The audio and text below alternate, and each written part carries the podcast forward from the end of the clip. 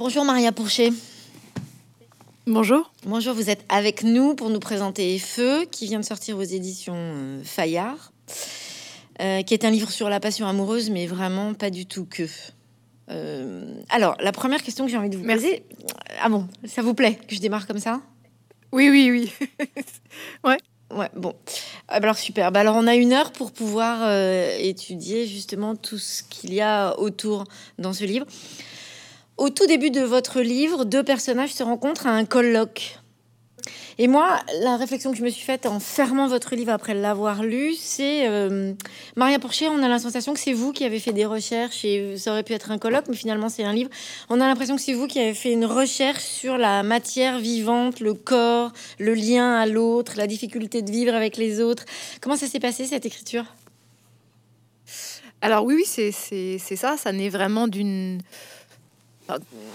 souvent, beaucoup de livres naissent d'une, ou d'une enquête, ou d'une introspection, ou, euh, de différentes sondes jetées vers les autres ou en soi. Et, celui-là, oui, particulièrement, à deux titres. Euh, j'ai, euh, pour le personnage de Clément, chacun des personnages a fait l'objet d'une, d'une recherche, comme, comme vous dites.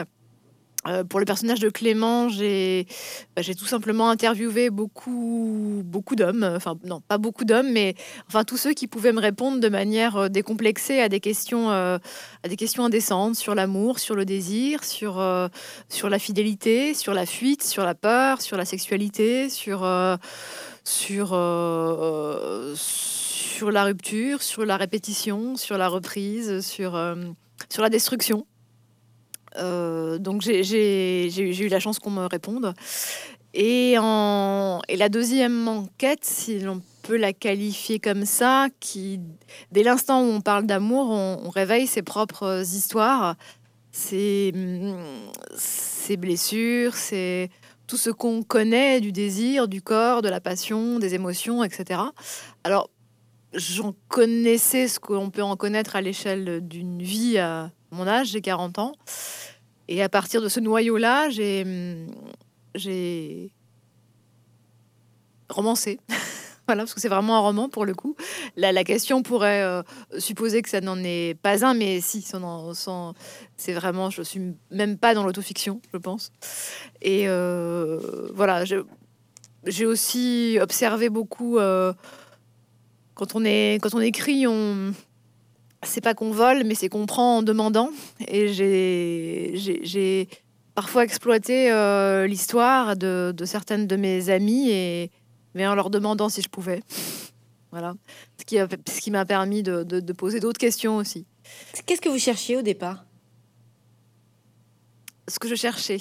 Euh, qu'est-ce que vous vouliez faire Qu'est-ce que quand vous avez commencé cette enquête, qu'est-ce que vous visiez? Vous saviez que vous vouliez écrire un roman comme celui-là? Ce que je cherchais je savais que je voulais écrire une histoire euh, à partir d'une double énonciation, un homme, une femme. Je ne voulais pas euh, redoubler ce, point aveugle qu'on a, cet angle mort qu'on a au quotidien dans les récits amoureux que peuvent nous faire nos amis ou, euh, que l'on peut vivre soi-même, qui sont...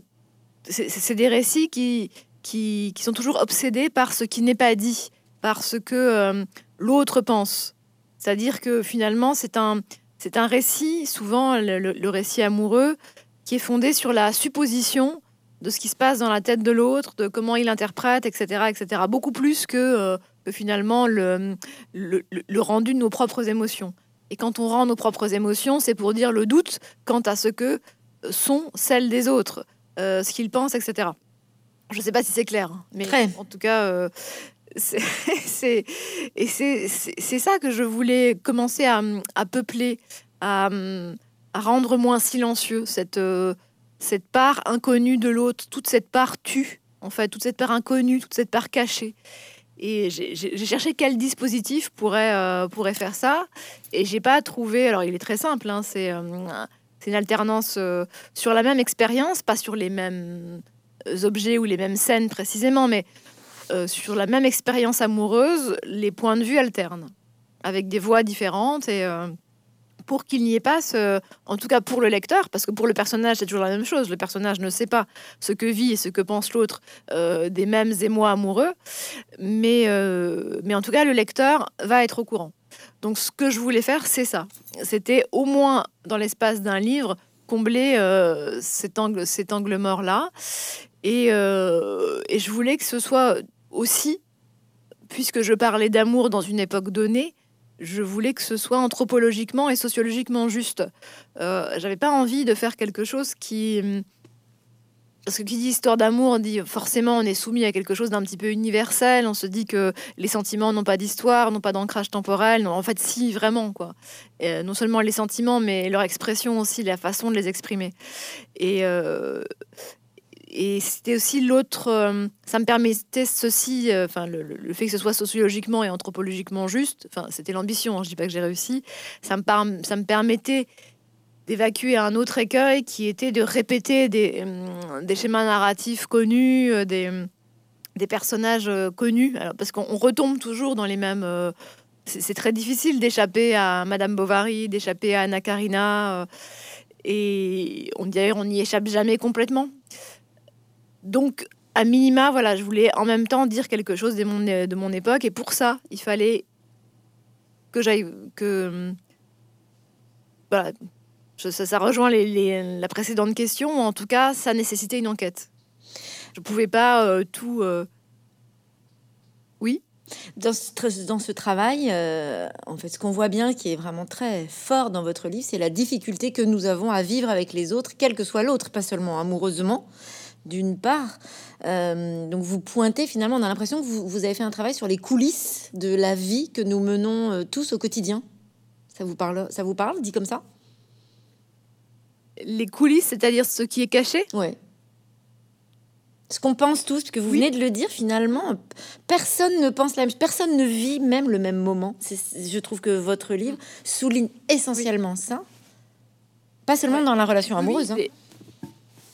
Oui, oui, pas seulement, oui, effectivement, parce que les, autres personnages aussi subissent cette loi des convergences impossibles entre la mère, la fille, entre, euh, Laure et son mari, entre Laure et son amant, entre Laure et son, environnement euh, professionnel. Il y a, je ne sais pas si c'est un drame, mais en tout cas, il y a une loi de euh, de l'incommunicabilité entre les êtres. Et il se trouve que c'est quelque chose qui me passionne, qui me fait rire qu'il s'agit de, travailler pour la réparer euh, de, toujours davantage. Et je pense que la littérature euh, participe de ça, participe de cette tentation de, réharmoniser, de réorganiser la communion avec les êtres, et entre les êtres. Et, ça commence par euh, peut-être faire l'état des lieux de ce qui constitue l'incommunicabilité. Et oui, pour le coup, j'en avais très conscience, oui, ce, roman-là parle de ça. Mais je crois que tous mes livres parlent de ça. Celui-là, on a... c'est le phénomène. Allez-y, allez-y. Étonnant. Auquel j'ai eu affaire depuis depuis mon enfance. C'est ça. C'est cette étrange inconnu, incommunicabilité. Et peut-être que oui, écrire des livres, c'est la, c'est mettre des récits là où il n'y a pas de communication. C'est c'est supposé, euh, c'est une communication. Hein, vous le disiez, ce n'est pas la première fois qu'on a ce trait dans votre travail. Cette fois-ci, on a quand même l'impression que c'est un peu plus pointé du doigt encore. D'abord, le quotidien est très acide. Il est écrit au vitriol dans ce livre. C'est la sensation en tout cas que j'ai eue, d'une part, et d'autre part, il est énormément question de famille dans ce livre, pour tous les personnages. Il est question de communication avec euh, les morts, les anciens, euh, les, plus jeunes. Non? Oui, oui, oui. Ah oui, ça c'est c'est l'autre euh, c'est l'autre motif qui motif comme on dirait un motif dans un tableau, un motif dans un tapis. C'est l'autre motif qui qui obsède tout ce que j'écris. Ouais. Pourquoi? Alors, euh, alors ça, c'est jamais euh, délibéré au départ, même si j'entends écrire sur complètement autre chose que la famille. Ça, et que ce soit dans mes livres ou dans mes scénarios, ça, ça réaffleure immédiatement. Effectivement, oui, les morts aussi. C'est, euh, alors, je ne sais pas ce que c'est, si ça, ce que ça dit. Est-ce que c'est euh, le plus grand de mes conditionnements? Est-ce que c'est ma plus grande passion? Je sais pas. Mais euh, parler d'autre chose que de la famille, y compris quand j'en parle pas, comme j'ai vérifié que c'était impossible, bah, j'essaye même pas d'éviter. Pourquoi? Mais il n'y a, pas beaucoup plus, il a pas beaucoup plus intéressant en fait. Hein, depuis, euh, depuis la tragédie grecque, il n'y a pas beaucoup plus intéressant que les, les, que les, les, la, que le potentiel de la famille, le potentiel dramatique, magique, amoureux, épique de la famille. Vous avez, bel objet. Vous avez parlé de tragédie grecque et alors euh, tout à l'heure vous avez évoqué Madame Bovary et Anna Karina.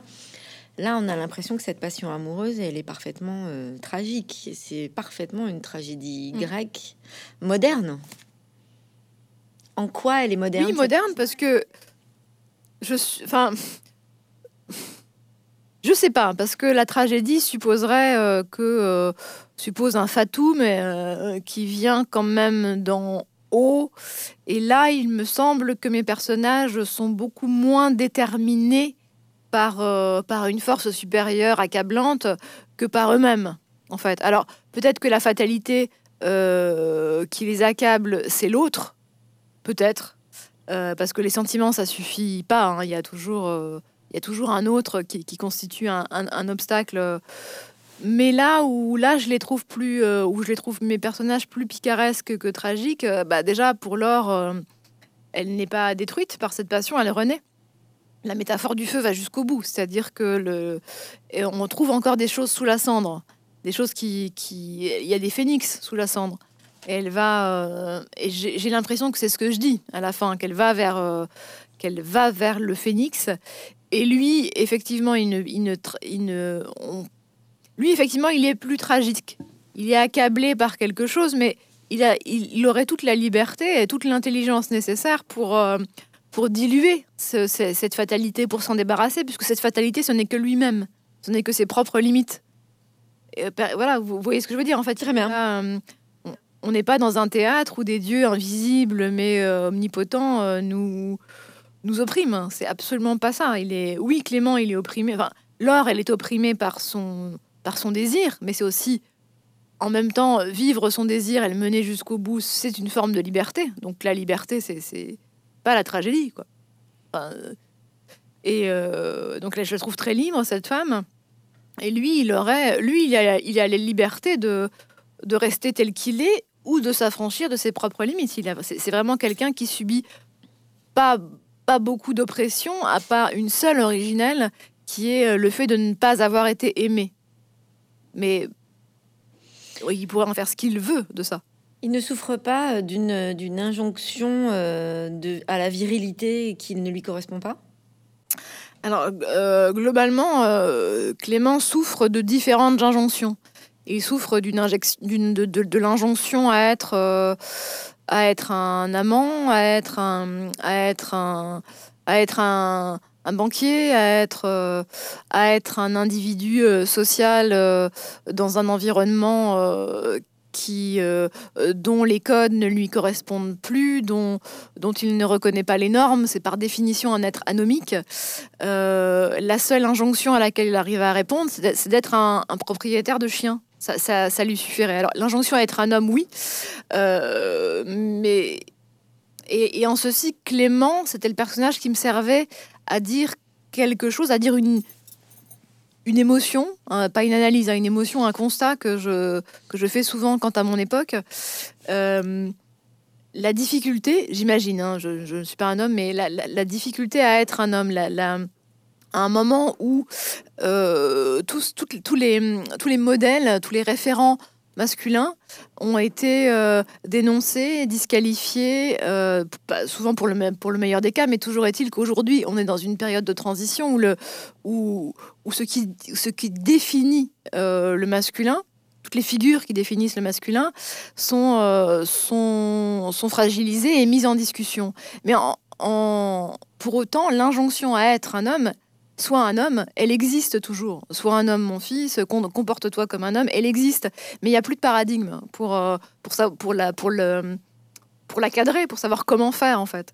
Et euh, alors j'imagine que, cette, euh, que cette, ce, vide-là n'affecte pas tous les hommes, mais ce vide juridique, quelque part, où il n'y a pas de pièces sur lesquelles, pour, sur lesquelles se, se, auxquelles se référer, en tout cas, ça affecte Clément.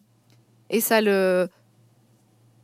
ça ça, ne le rend pas combatif, ça l'épuise. Il a même plus envie d'essayer au bout d'un moment. Il peut. Euh, il ne, sait pas, il ne sait pas quoi être pour correspondre à son époque, pour correspondre à une attente. Il le dit lui-même. Est-ce qu'il est qu'il faut tenir la porte ou pas? Est-ce qu'il faut être un connard ou pas? Est-ce qu'il faut faire ceci ou pas? Est-ce que et il y a une espèce de résignation parce que de toute façon, euh, ça passera pas. D'après lui, de toute façon, ça passera pas. Ça sera pas ça. Il faudra faire autre chose. Il, sera de toute façon en dessous. Et c'est euh, et c'est ça qui organise, enfin, qui justifie son retrait progressif de euh, de la de, cette arène là, de l'arène de l'amour, du, du, théâtre des relations homme-femme.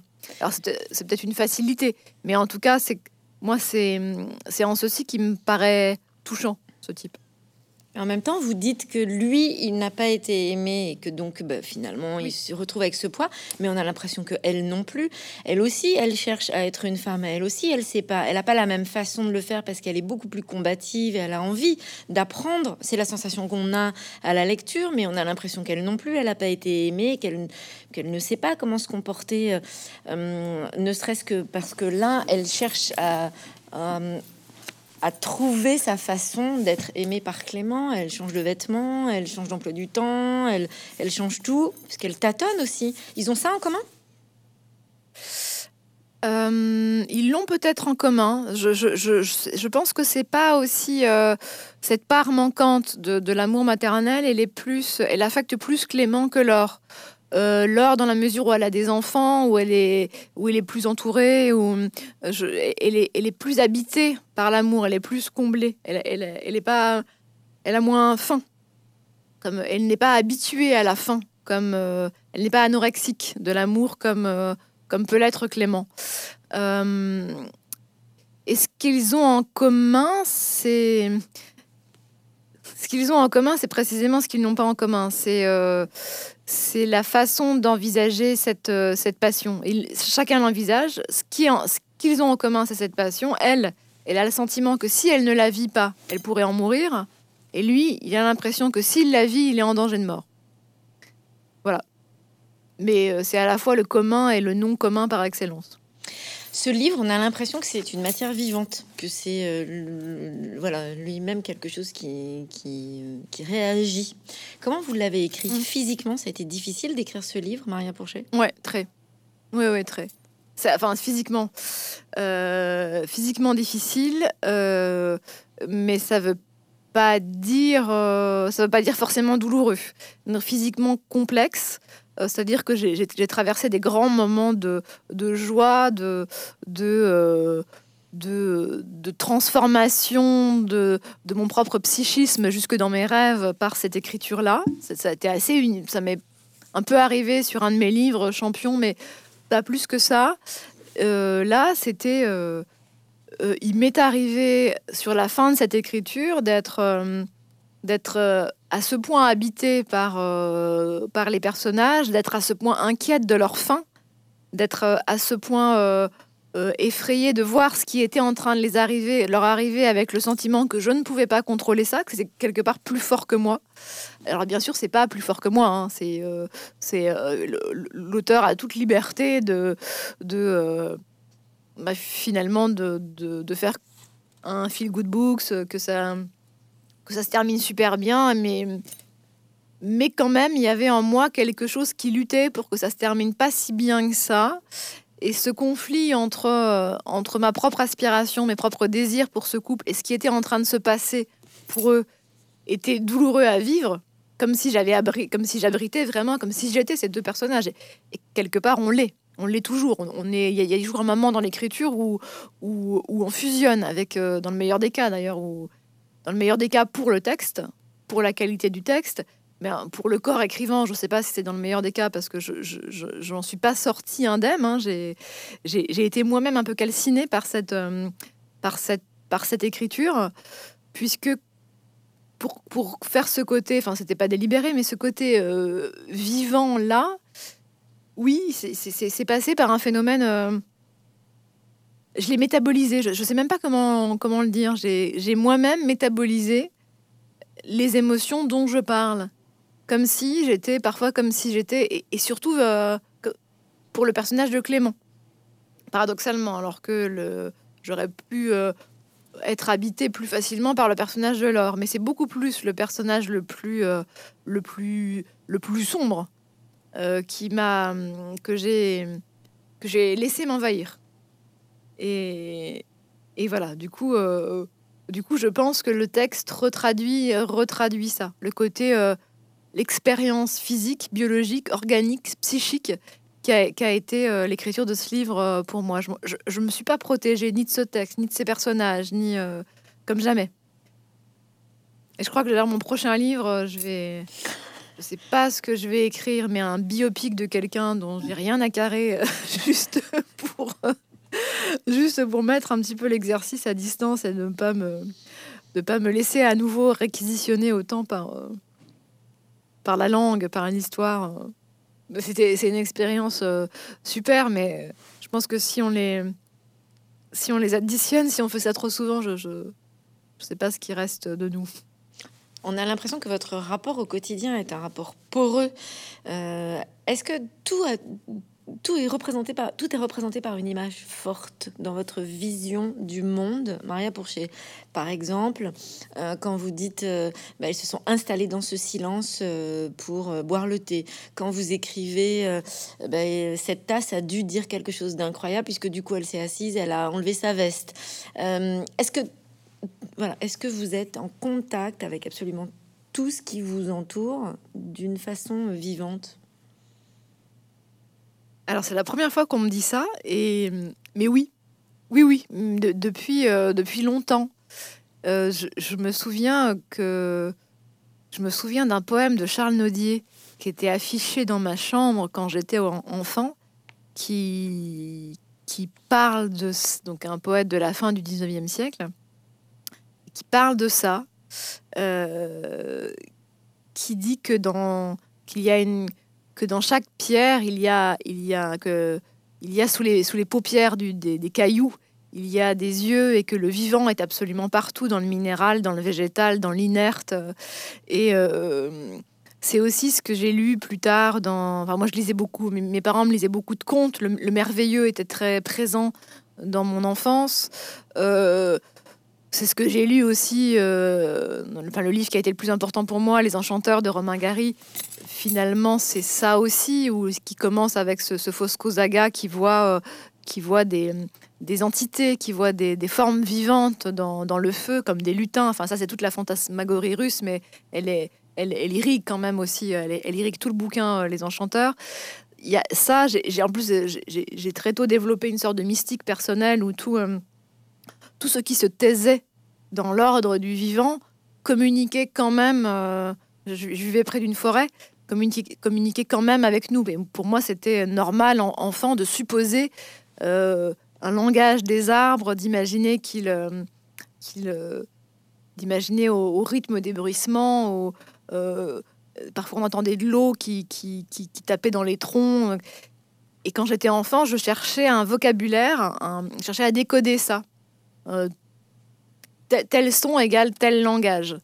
Et donc ça, c'est l'environnement merveilleux de, c'est le merveilleux tel que peut l'habiter un enfant, mais ce qui il reste quand même quelque chose de ça et qui euh, qui, qui, n'est pas exprimé au quotidien, mais dès que j'écris, qui revient. C'est-à-dire tous les euh, tout est en communication. Il n'y a pas tout fait sens, tout parle. Et effectivement, jusqu'à jusqu'à un objet. Et, euh, et, les... et naturellement, mes personnages, il y a toujours un des personnages, donc là, là c'est Clément, pour qui? Donc euh, Clément est son animal, Clément est les objets, euh, pour qui tout fait sens, tout parle, tout est vivant. Et tout, a, tout abrite quelque chose avec quoi on peut dialoguer. Alors c'est plus... Que, comme c'est ça parle beaucoup d'un rapport à la solitude. Il faut être solitaire. Il faut la solitude de l'enfance dans une forêt pour imaginer des trucs comme ça. Et donc, euh, mais j'ai toujours un personnage très solitaire en général. Euh, dans mon champion, par exemple, le, gamin avait un loup. Mais c'est toujours la retraduction effectivement de ça que le que le réel dont on peut parler ne s'arrête pas à la à la couche euh, intelligible. Il y a autre chose. Il y a toujours quelque chose de l'ordre du sensible et il y a toujours dans mes romans un personnage qui, qui, qui a accès à cette part sensible. Et là, c'est là, c'est Clément. Et du coup, le silence est. C'est celui que je préfère en général. Je comprends. Et du coup, le silence est bavard? Ah oui. Bah, tous les chapitres sur Clément ne parlent que de ça. Je veux dire, c'est quand, quand, même quelqu'un qui s'adresse au néant. Si, si, on suppose que, il s'adresse à son chien, mais si on suppose que le chien n'entend pas ou ne comprend pas, ça c'est selon euh, sa, perception du monde animal, il s'adresse au néant. Et ce n'est que du silence, ce n'est que de la parole intérieure. Et donc là, oui, effectivement, c'est très, très, ah oui, c'est très bavard. Le, silence est bavard quand, quand, quand les morts, quand, quand les, les, morts s'adressent, les, la, la, mère et la grand-mère de, de, Laure donc euh, euh, lui adressent, continuent euh, post-mortem de lui adresser des consignes, des commentaires sur, sa façon de vivre, sur sa façon d'agir, c'est encore un silence, c'est encore un silence bavard. Dans les, dans les entrées de chacun de vos chapitres, vous démarrez par la température du corps, euh, euh, la, la, fréquence cardiaque. Euh, pourquoi vous vouliez souligner cette part de la chair et du corps qui réagit sans aucun contrôle? Alors au départ, ça répondait à une nécessité presque méthodologique qui était de distinguer davantage les, chapitres entre Laure et Clément. C'est-à-dire qu'il y en a une qui dit tu et l'autre qui dit je, mais je me dis le temps qu'on rentre dans, qu'on comprenne. S'il faut quelques minutes pour comprendre de qui on parle, c'est trop. Donc il fallait que je distingue les chapitres sans mettre euh, Laure, Clément, Laure, Clément. Et donc j'ai trouvé cette, euh, idée de mettre ces constantes. Alors les constantes, il les a sur son, il a, il a une application très élaborée sur son téléphone qui lui donne ces constantes en, temps réel. Mais au-delà de cette nécessité de un peu technique de lecture, euh, je trouvais très intéressant pour quelqu'un qui est toujours dans une forme d'extinction de, de, donner son rythme cardiaque, son rythme respiratoire. Et euh, on peut les lire d'ailleurs. On, peut les lire en correspondance avec ce qu'il dit. C'est-à-dire que euh, parfois, euh, on, peut en comprendre qu'il ment. Quand, quand, il, quand il se décrit comme très très calme et pas du tout, pas du tout ému, ou on a l'impression qu'il ne l'est pas, mais on peut, on peut s'apercevoir que sa fréquence cardiaque et respiratoire ou ça est très élevée. Ou parfois, quand il est à la banque, on peut s'apercevoir qu'il a une température anormalement faible. Ou ou qu'il a, euh, a une tension très basse, par exemple, ou une tension très haute. Selon les, mais ça, ça, se donne comme des informations sur lui-même, euh, dans la mesure où, où nous on n'en a pas. Comme c'est quelqu'un qui est qui est très peu entouré, il ne, il, n'a pas le regard des autres personnages, comme là, là Laure, euh, pour pour lui dire tu vas bien, tu vas pas bien pour, nous, pour nous donner des informations sur, euh, sur ce que renvoie Clément. Son entourage, c'est son téléphone et son chien. Le chien ne parle pas, le téléphone, il peut parler. Donc ce que dit le téléphone sur Clément, c'est ce que nous dit, c'est ce que nous dirait euh, la, fille de l'or sur l'or. C'est, vous voyez ce que je veux dire Très bien. C'est encore un critère de sa solitude. Et enfin, si on s'aperçoit que il y a un côté peau de chagrin chez cet homme-là, il y a un côté, il y a une extinction progressive de ce personnage et les, les constantes le traduisent. Si on fait attention jusqu'à la fin, les constantes parlent d'un affaiblissement de son organisme. Mais en même temps, tout votre livre est sur ce double langage des mots et du corps. Oui, oui, oui, ça, ça, ça effectivement, oui, ça dit aussi, euh, ça dit aussi ça que parfois les, le langage est, peut-être peut échouer à. C'était l'ambition de ce, texte, c'était de de, de, de, dire avec la langue un maximum de ce qui ne, de ce qui ne, se, de, ce qui ne parle pas. Enfin, vraiment, les états, euh, les états crépitants du corps, les états euh, vraiment organiques premiers, enfin, le feu, quoi. Il n'y a pas plus primaire comme, euh, comme manifestation que le feu. Euh, et, parfois, je, peut-être que le langage échoue à faire ça. Et donc, ce type d'indication, ça, sert à ça. Et l'intervention de l'humour extrêmement présent dans votre, comme toujours en fait, de votre façon à la fois acide et euh, extrêmement drôle d'observer ce qui se passe. Chez chacun des personnages et aussi dans leur entourage, permet quoi? Permet de rester malgré tout dans une réalité entendable?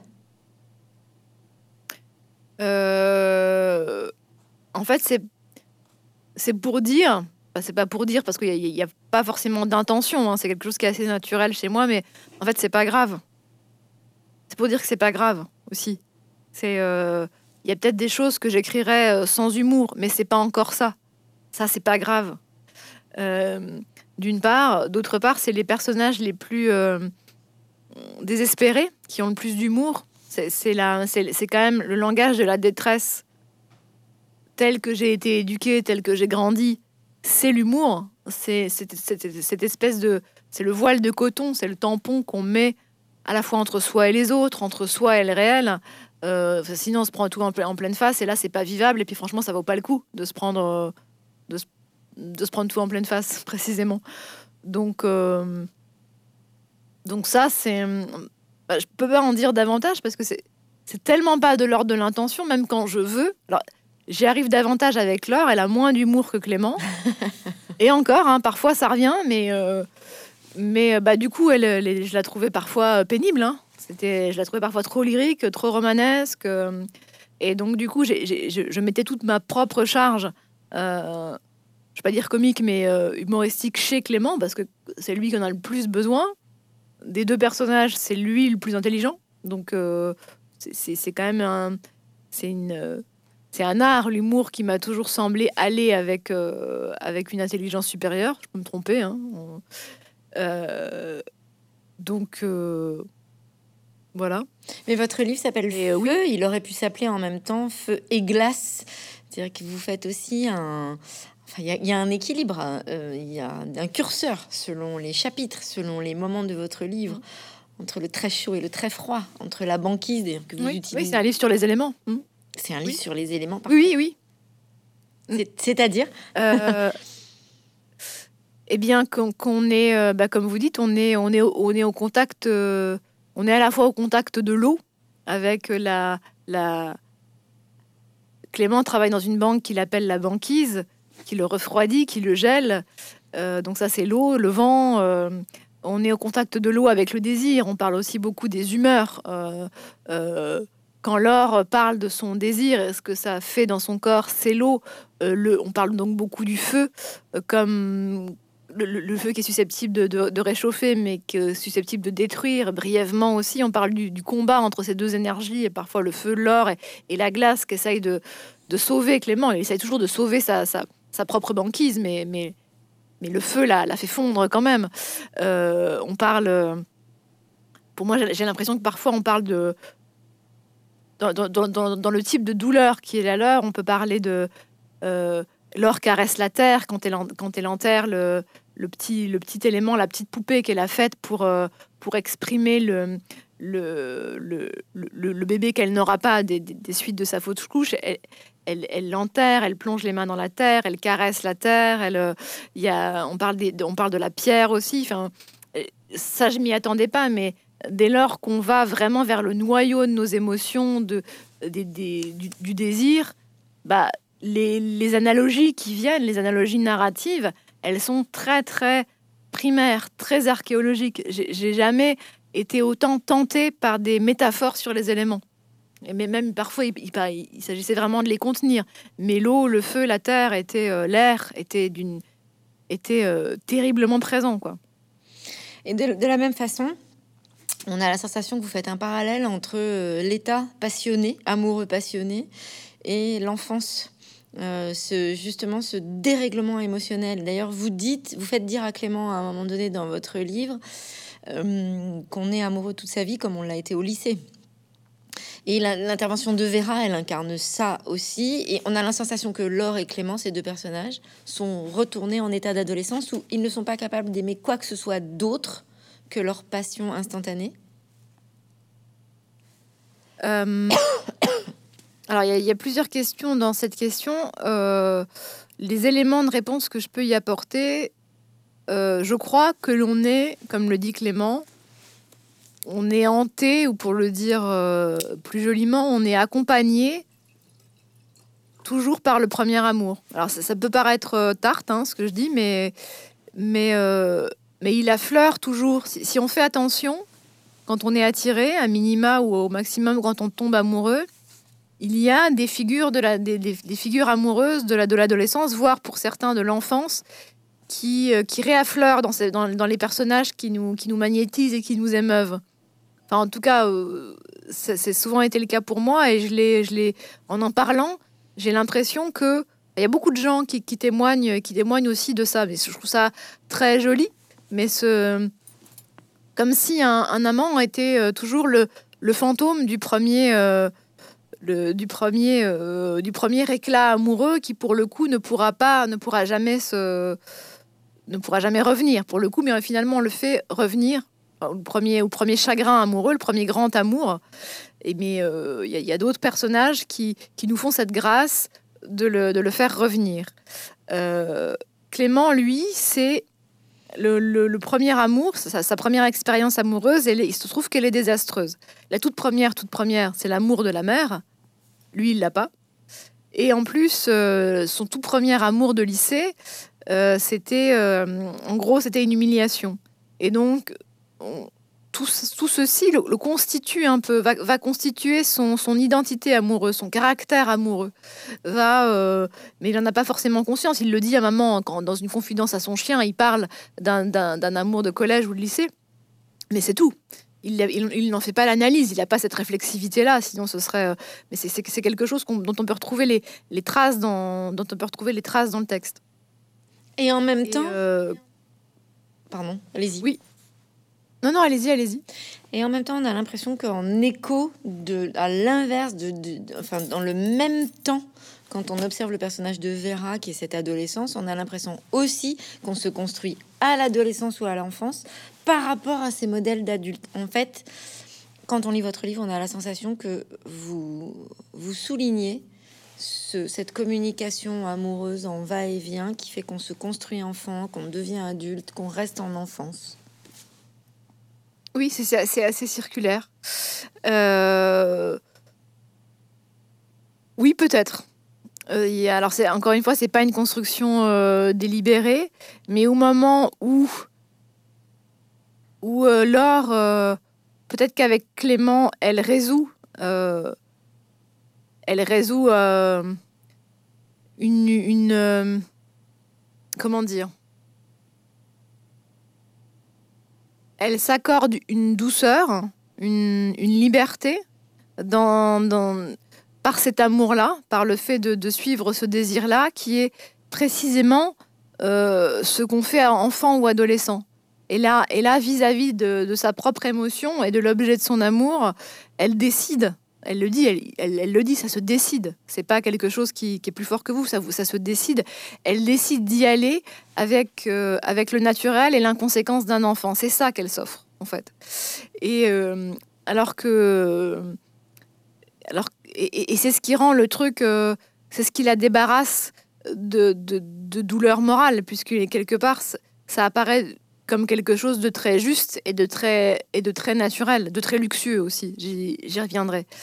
Et à l'inverse, donc pour Laure, c'est un moment où elle se libère de certains conditionnements, de conditionnements sociaux, familiaux, énormes, puisque au moment plus elle va vers ce désir, plus c'est mort. En tout cas, particulièrement sa mère lui, lui, lui explique pourquoi il faut pas y aller, pourquoi il faut continuer à bien se tenir, à se tenir droite, à, à aller bosser, à nourrir ses gosses, à mettre des lessives, etc sa grand-mère moins. Mais, mais sa mère continue, elle y est. Donc tout, ça témoigne d'une femme qui se libère de ses conditionnements.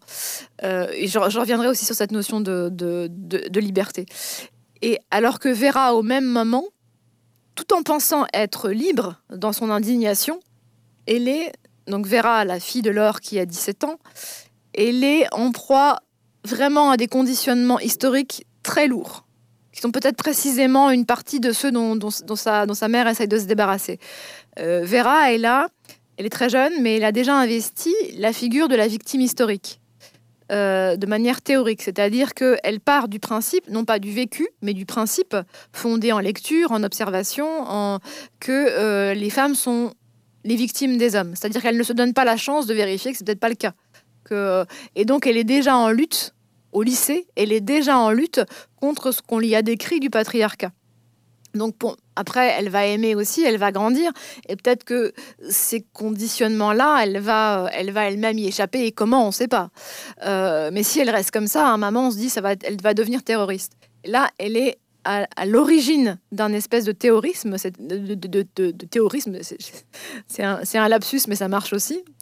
Euh, donc, elle est à l'origine de son propre terrorisme, fondé sur une perception extrêmement théorique euh, des hommes et des femmes, qui, ne parlent jamais fondamentalement que de sa peur des hommes, et euh, que la peur de son propre désir. Donc, et, c'est et cette théorie-là est un conditionnement. C'est un conditionnement social et historique. Mais on, voilà, on ne sait pas encore ce qu'elle va en faire, mais, mais en tout cas, elles sont, elle, elle et sa mère sont totalement à l'opposé. Il y, a une vitre entre elles. C'est-à-dire que euh, Vera, la fille, parle depuis l'histoire des femmes, depuis la théorie, et sa mère lui répond depuis son corps, depuis son désir. Et c'est, c'est vraiment deux mondes qui ont extraordinairement, qui ont beaucoup de mal à se parler euh, et euh, là, il y a deux personnages, mais dans une première version du livre, Vera et sa mère, c'était la même personne. Et ce conflit entre le corps et le désir, d'une part, et d'autre part, euh, la mentalisation, l'intériorisation de ce qu'est une femme, ce qu'est un homme, euh, des, consignes, etc., de, de l'intériorisation de l'histoire, constitue un conflit au sein même de l'or. C'était le conflit qu'elle ne parvenait pas à résoudre. Mais et, en, même temps, est-ce que c'est aussi parce que finalement Vera, elle a un prisme de l'amour parfaitement perturbé, puisque euh, à partir du moment où sa mère aime de façon charnelle, elle se détache de sa fille. Oui, aussi. Alors ça, c'est un autre aspect qui va, qui, qui, va être encore un combustible sur la colère de Vera. Mais, mais la colère de Vera, on le voit au début du livre, préexiste à l'histoire de sa mère. Sa mère n'est pas responsable de, de, de, de l'état politique de sa fille. Euh, pourquoi vous avez parlé Pourquoi vous avez évoqué la notion de luxe et de liberté dans ce combat? Euh, Parce que pour moi, c'était un livre sur la liberté. On, me dit beaucoup, je lis beaucoup que c'est un livre sur l'adultère. Et c'est un livre sur, sur la façon euh, dédalesque dont une femme cherche à rejoindre à travers des conditionnements, en, les faisant exploser, c'est hum, retrouve une forme de, de, de, liberté, presque de sauvagerie. Et, euh, et, ces conditionnements-là, ça, c'est pas seulement là, c'est effectivement l'environnement familial, c'est, c'est un agenda, c'est sa propre fille, c'est euh, toutes les injonctions à se conduire de telle et telle façon pour une femme, pour une femme mariée, alors qu'on pourrait imaginer que c'est que depuis les années 60, on est quand même tranquille avec ça, mais en fait non, c'est, on parle, on parle d'une femme qui a empilé les conditionnements de sa mère, de sa grand-mère, les siens, etc. Et à un moment, elle veut se, euh, se débarrasser de, cette, de ces couches de, de, costumes sociaux, culturels, pour retrouver une forme de liberté. Et elle n'y parvient que comme ça, que dans euh, l'explosion d'un désir. Mais elle y arrive quand même. À la fin de ce livre, cette femme est libre. Et, euh, et c'était vraiment ça pour moi qu'il s'agissait de raconter. Que, que quelque part, en partie, on en est toujours là pour retrouver, et c'est pas là pour le coup, c'est pas le patriarcat, c'est pas que le patriarcat, c'est euh, pour retrouver la part sauvage de soi, parce que ça, marcherait aussi si le personnage était un homme, ça marcherait tout aussi bien en fait, pour retrouver cette part sauvage qui va s'exprimer dans, dans, dans, l'expression du désir, dans, dans, dans l'accouplement, dans, dans, la, dans l'évasion il faut vraiment dégager les conditionnements et les déterminismes les uns après les autres. Et, euh, vraiment, pour moi, c'est ce que fait l'or, avec tous les, dommages collatéraux, le coût que ça peut avoir. Mais en tout cas, c'est ce qu'elle parvient à faire. Et quand je parlais du luxe, euh, et cette liberté-là, c'est un luxe, euh, au moment où je disais ça, je, pensais à une phrase d'Annie Arnaud à la fin de l'occupation. Donc l'occupation, c'est le petit livre synthétique qui va avec Passion simple. Passion c'est le journal. Et l'occupation, c'est deux livres qui se regardent, en fait. L'occupation, c'est le texte issu du journal.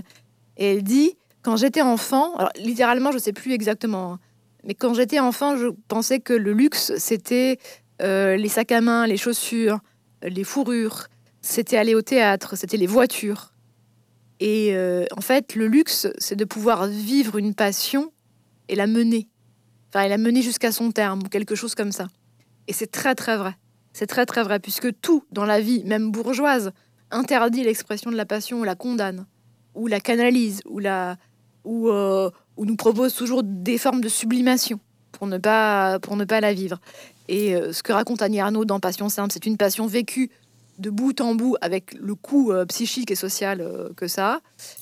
Et finalement, Laure, c'est la même chose. Elle, elle, c'est parce qu'elle est c'est parce qu'elle a un capital intellectuel, économique et tout ça qu'elle peut vivre cette passion.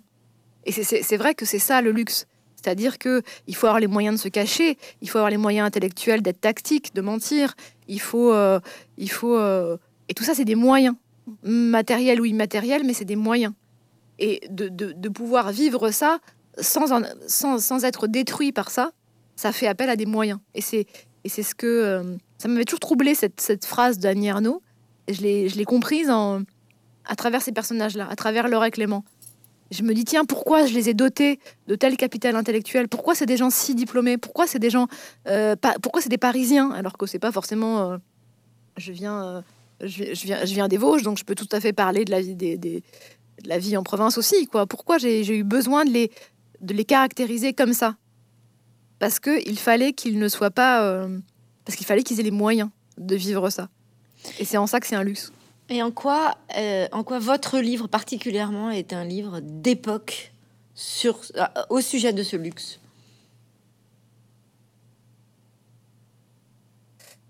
Alors c'est un livre. Euh, alors je ne sais pas si c'est au sujet de ce luxe parce que ce luxe-là, c'est peut-être le luxe d'une certaine bourgeoisie depuis depuis toujours, depuis enfin en tout cas depuis l'invention de la bourgeoisie depuis le 19e siècle.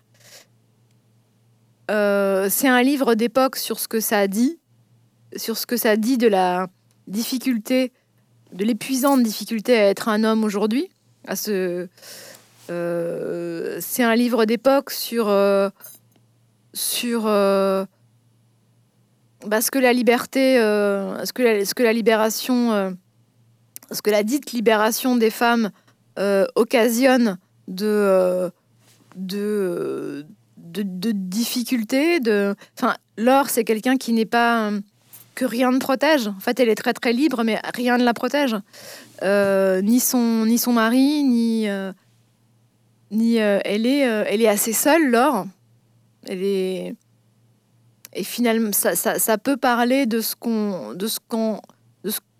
Qu'en gagnant une certaine liberté sur leur. sur le sur leur, euh, sur leur corps, sur leur euh, d'avoir la, la, pleine possession de leurs moyens. Mais finalement, est-ce que ce n'est pas un livre d'époque parce que chacun de vos personnages a profondément conscience qu'il est seul?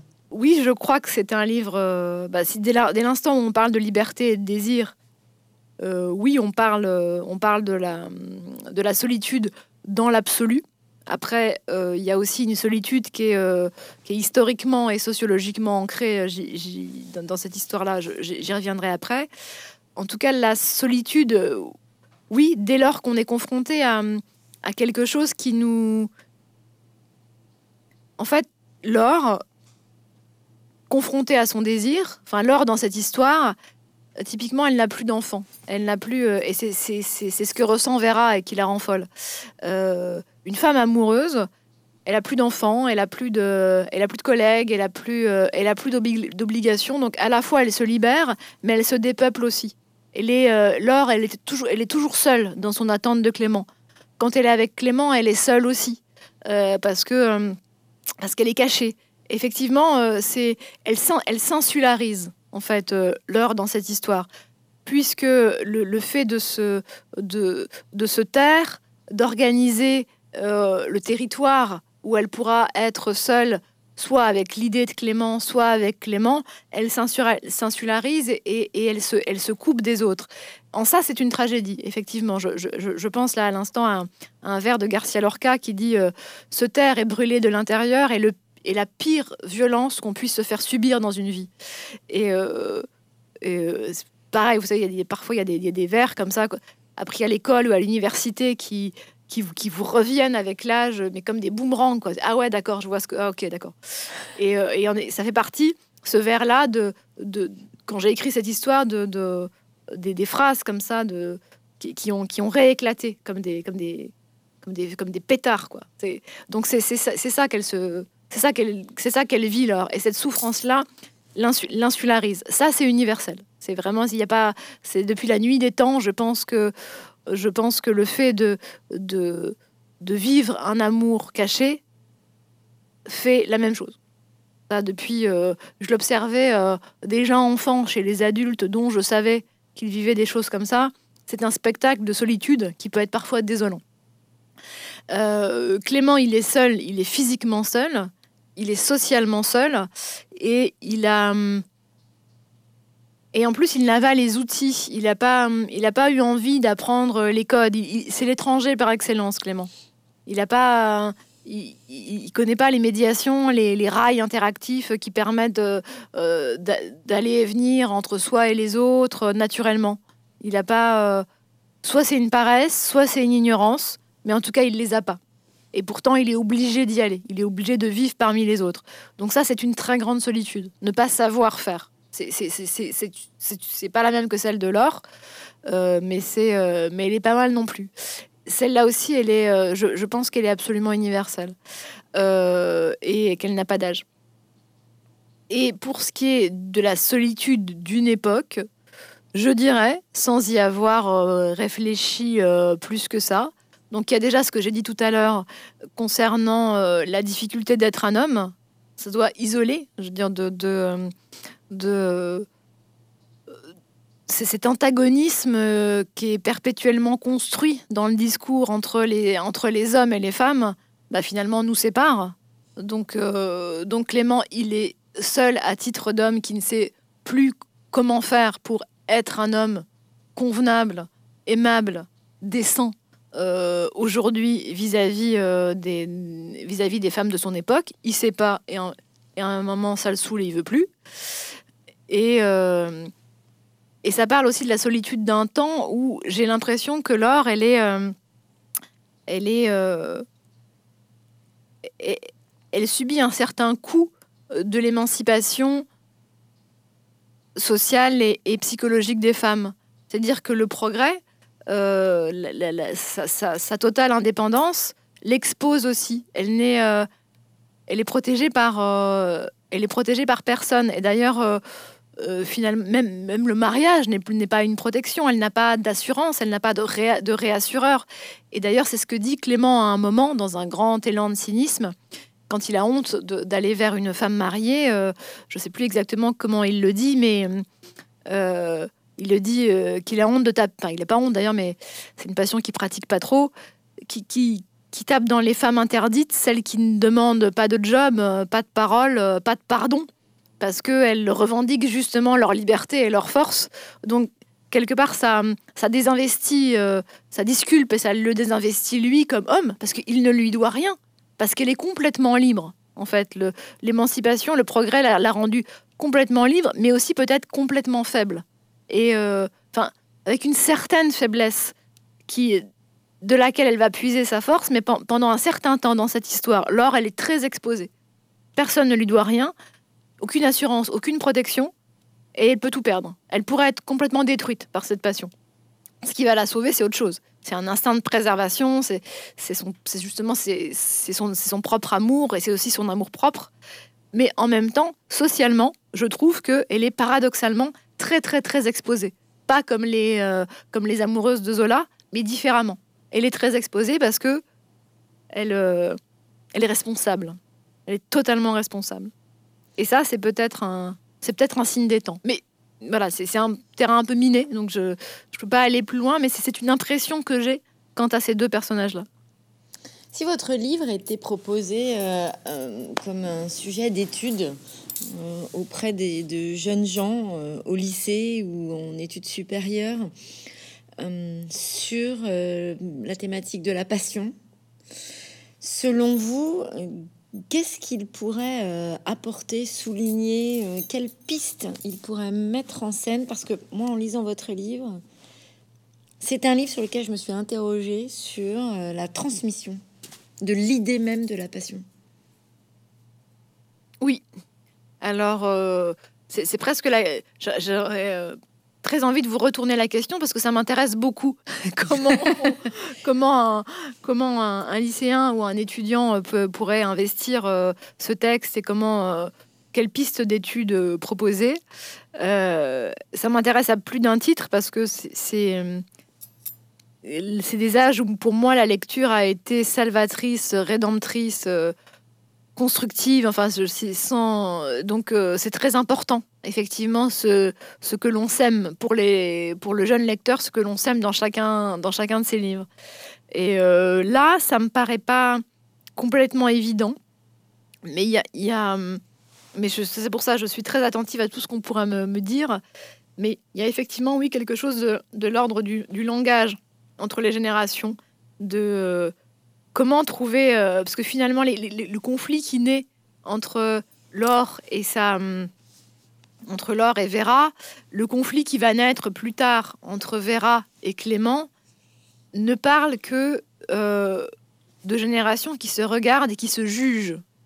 Et comment trouver un langage qui pourrait s'affranchir de tout jugement sachant qu'il y en a, il y a un des protagonistes de cette communication, le plus jeune, qui n'a pas tous les, éléments, qui n'a pas l'expérience de la vie, il n'est pas encore complètement passé par le corps. Donc, comment remplacer cette connaissance que l'on a des, bah, de, de, la condition humaine et de, la condition amoureuse que l'on ne peut avoir que par l'expérience amoureuse? Vera, elle a 17 ans, elle n'a pas les expériences amoureuses de sa mère. Donc, elle n'a, elle n'a que des, elle a des théories, elle a des lectures, elle a des a priori, elle a des chagrins, elle a, et donc elle communique avec ça, elle pense à travers ce filtre-là. Et c'est, pour ça qu'elle ne pense pas juste parfois. Mais et sa mère euh, observe ça, désolée, mais elle ne sait pas comment faire pour, euh, pour lui dire euh, Vie, enfin tu verras tu me comprendrais. En gros, elle lui dit ce truc totalement. Elle, pourrait penser ce truc complètement paradoxal, mais tu me comprendrais si tu avais mon âge. Oui, bon, bah d'accord, elle a, elle a 25 ans de moins. Donc comment on fait? Comment on fait pour combler cette l'invécu Comme il y a des impensés, il y a l'invécu qui, qui, qui, qui ferait qu'on que ça serait beaucoup plus facile. On l'a pas. Par quoi ça se substitue? Qu'est-ce qui s'y substitue? Et je crois justement c'est c'est beaucoup euh, c'est beaucoup les livres. Alors il n'y a pas de l'or dans l'histoire ne donne pas tellement de livres à sa fille, mais elle pourrait. Elle pourrait. Euh, je pense qu'il faut faire très attention il faut accorder beaucoup, beaucoup de temps à la recherche de, des lectures à mettre dans, les mains de nos enfants. Pas à des fins d'édification, à des fins morales, mais justement pour euh, comme, des, comme, comme autant de, ponts qu'on peut mettre entre eux et nous. Il y a certains livres sur la passion, il y a des livres, il y a des histoires d'amour qu'il faut euh, leur mettre entre les mains et pas d'autres. Par exemple, moi, j'aurais adoré qu'on me donne pas Madame Bovary, parce que ça, a fait un, filtre, mais euh, un, peu, un peu destructeur. Il y a, c'est, un très grand livre, mais ce que ça dit des femmes et que ce que ça dit du coup de l'amour, je me, on s'est trompé. Enfin, c'est pas vrai, c'est pas ça, c'est pas vrai. Ou alors il fallait qu'elle meure pas, la Bovary. Qu'elle, elle était censée avoir d'autres sources. Ça dit que les femmes amoureuses n'ont plus d'autres sources que de n'ont tellement plus de ressources à maman qu'elles en meurent. Enfin, c'est le livre le plus, euh, plus moralisateur, le plus bourgeois qu'on puisse trouver, quoi. Et, euh, et moi, ça m'a beaucoup encombré, en fait, cette, cette vision, euh, cette, parce que je, je, place Flaubert très très haut par ailleurs, donc cette vision de la femme, elle a été très encombrante pour moi. Si j'ai une fille, j'en ai pas, mais si j'ai un fils aussi, euh, s'il trouve pas ce livre, c'est pas moi qui vais lui donner. Ce sera plus, je lui donnerai plus tard. Donc voilà, je, je, sais pas encore ce que je vais Enfin, si, je commence à savoir ce que, ce que je vais lui donner comme texte, mais. C'est-à-dire? Mais. Euh, eh ben, je lui donnerai beaucoup de livres de Romain Gary. Sur... Euh, Romain Gary parle, parle bien de l'amour et des femmes, je trouve. C'est pas, on a dit que c'était c'est pas vrai, c'est pas un macho. voilà, je lui donnerai, euh, bah, je donnerai les enchanteurs justement. Je lui donnerai Gros câlin. Ça c'est Gros câlin, c'est une très belle histoire. C'est une très très belle histoire d'amour, Gros câlin. Et ma dernière question, Maria Porcher, ce sera justement sur euh, le fait qu'on s'interroge aussi dans votre livre sur cette petite idée que peut-être euh, tomber amoureux, être amoureux, accepter d'avoir une histoire d'amour, euh, c'est tenter de s'aimer soi-même en comptant sur quelqu'un d'autre pour le faire à notre place. Oui, oui, d'expérience, c'est ça. Mais alors, pour, euh, pour en- Mais vous arrivez très justement à quand même à, à parler de cette idée-là, si ténue, si délicate, j'ai envie de dire. oui, qu'elle ne peut affleurer que, que dans l'entre-deux lignes. Oui, c'est ça, pas- exactement. Je pense que c'est pas quelque chose, c'est pas un objet.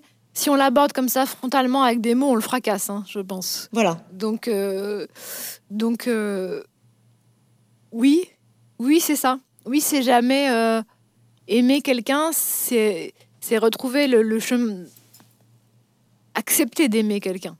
C'est c'est retrouver le chemin d'une certaine douceur que et cette douceur, on va l'emprunter aussi pour se retrouver soi. C'est très réparateur. Le, le- le fait d'aimer et de se laisser aimer, c'est très très réparateur. Donc ça restaure l'amour propre, ça restaure l'image de soi. Et, et parfois, on peut le faire effectivement vraiment en conscience. Et ça, c'est difficile à écrire avec des. Enfin, comme vous le dites, c'est du cristal. Il y, a- plein de choses qui sont, qui sont difficiles à écrire, mais il faut faire confiance au personnage et, et, euh, et, et, à la part silencieuse des mots. Il y, a ce qu'on écrit et puis il y a ce qui va être lu. Et il faut vraiment faire faut, faut être très humble vis-à-vis de, de, ce.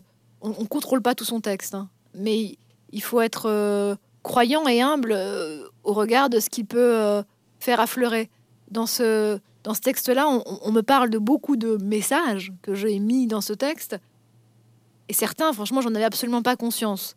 Je- je- J'espérais de tout mon être qu'ils viennent, qui, que, que- qu'au détour d'un mot, il y a, y a- il- euh, quelque chose les fasse éclore. Ces messages-là, typiquement ce- celui dont vous parlez. Mais euh, et puis y c'est aussi, oui, c'est aussi une évidence. Enfin, pour moi, quand on parle, euh, quand on parle d'amour, on parle d'amour propre. Mais je l'ai pas littéralement posé comme ça. Mais euh, finalement, ce qui arrive alors, c'est ça, c'est une renaissance. C'est-à-dire, à la fin du livre, elle est, elle est bien avec elle-même. Donc, bien sûr, je suppose que tout le monde a, tout le monde a lu le livre et je, je déflore allègrement la fin. Et tant pis, pardon. Et le... Mais ça vaut le coup d'être lu si ça se trouve pour autre chose que pour la fin, peut-être pour le milieu, pour le début, bah, pourquoi pas. Pour l'écriture, En tout cas, à la fin, je dirais. Pour l'écriture. en tout cas, Laure, à, la fin, est, bien avec elle-même, ce qu'elle n'était pas au début du livre. Et ça, si c'est pas le triomphe de l'amour propre, je sais pas ce que c'est. Euh, et Clément, c'est ce qu'on lui proposait aussi, de, s'aimer mieux, de, s'aimer davantage ou de s'aimer enfin, aidé par une femme qui l'aurait conduit vers lui-même, vers ce qu'il y a d'aimable en lui. Ça, ça lui a été proposé dans le livre, il veut pas. Mais euh, donc oui, au final, ça ne parle que de ça. Merci beaucoup, Maria Pourchet. Euh, Merci beaucoup à vous, merci beaucoup vraiment.